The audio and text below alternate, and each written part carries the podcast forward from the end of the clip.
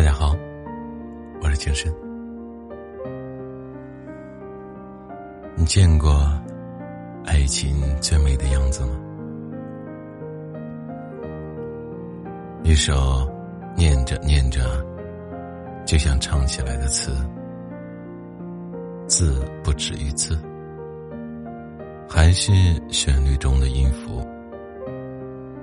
春水满江南，三月多芳草。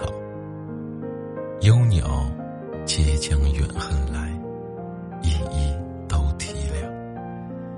不许鸳鸯老，回首临平道。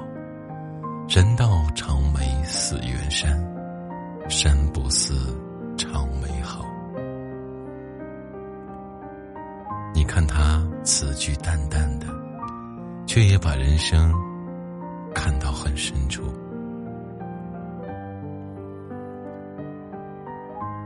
青叶无尘，月色如银，斟酌时须满十分。浮名浮利，虚苦劳神。叹息中居，诗中火，梦中身。虽报文章，开口谁亲？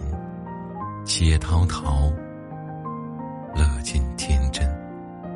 几时归去，做个闲人？对一张琴，一壶酒，一溪云。读这首诗，好似置身影院观影，帷幕落下，情绪还在里面。只要想起一生中后悔的事，梅花便落了下来。比如看他游泳到河的另一岸，比如登上一株松木梯子。危险的事固然美丽，不如看他骑马归来，面颊温暖羞惭，低下头回答着皇帝。一面镜子永远等候他，让他坐到镜中常坐的地方，望着窗外。只要想起一生中后悔的事，梅花便落满了南山。一首只有孩子才写得出的诗，见惯的也可以是神奇的。晚上，我打着手电筒散步，累了的就拿它当拐杖。我拄着一束光。你见过爱情最美的样子吗？诗中给出了一种答案。我想和你一起生活在某个小镇，一起饮用那无尽的黄昏和连绵。不觉的钟鸣，在小镇的旅店里，古老的钟敲出的响声，像轻轻抵达的时间黄昏。偶尔有人在顶楼的某个房间，倚着窗子吹笛，窗口盛开着大朵大朵的郁金香。此时，如果你不爱，我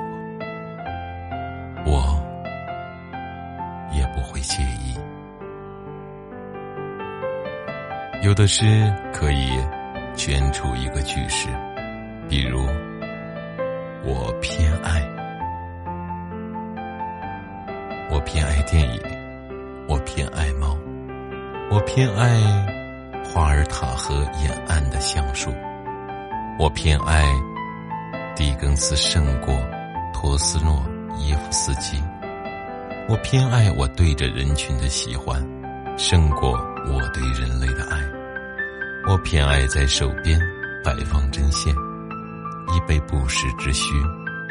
我偏爱绿色，我偏爱不把一切都归咎于理性的想法。当一个诗人想打动你，自然里的一切都是他的情书。我多么希望有一个门口，早上阳光照在草上，我们站着，扶着自己的门窗，门很低，但太阳是明亮的。草在结它的种子，风在摇它的叶子。我们站着不说话，就十分美好。你所能做的，是一些重要的小事。别再关心灵魂了，那是神明的事。你所能做的是些小事情，诸如热爱时间、思念母亲、静悄悄的做人，像早晨一样清白。一位诗人在八十七岁那年，站在人生的尽头回望来路，写下这些建议：如果你还年轻，还有漫漫长路可走，不妨考虑；如果我们能够从头活过，我会试着犯更多的错，我会放松一点，我会灵活一点，我会比这一趟过得少。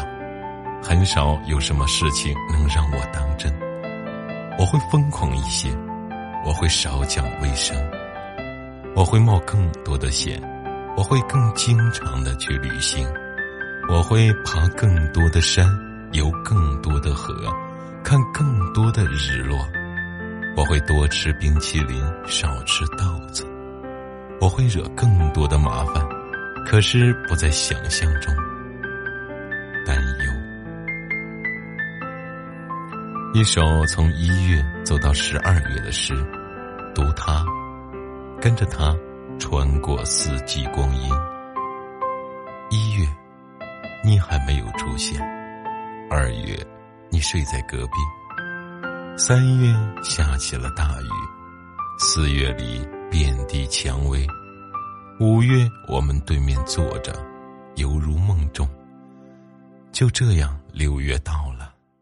六月里，青草盛开，处处芬芳；七月，悲喜交加，麦浪翻滚，连通草地，直到天涯。八月，就是八月，八月，我守口如瓶。八月里，我是瓶中的水，你是青天的云。九月和十月，是两只眼睛。装满了大海，你在海上，我在海下。十一月尚未到来，透过他的窗口，我望见了十二月。十二月，大雪弥漫。读诗，教会你幸福这件小事。我轻松、愉快的走上大路。我健康，我自由，整个世界展开在我的面前，漫长的黄土道路可引我到我想去的地方。从此，我不再希求幸福，我自己便是幸福。诗是文字遮住的结晶，读诗就是读世上的至纯至真。诗，更是一处精神的高地。登临时，你既能低头俯视现实的生活，又可抬头望见远方微光闪烁的理想。去读诗吧，它是靠近美最简便的小路。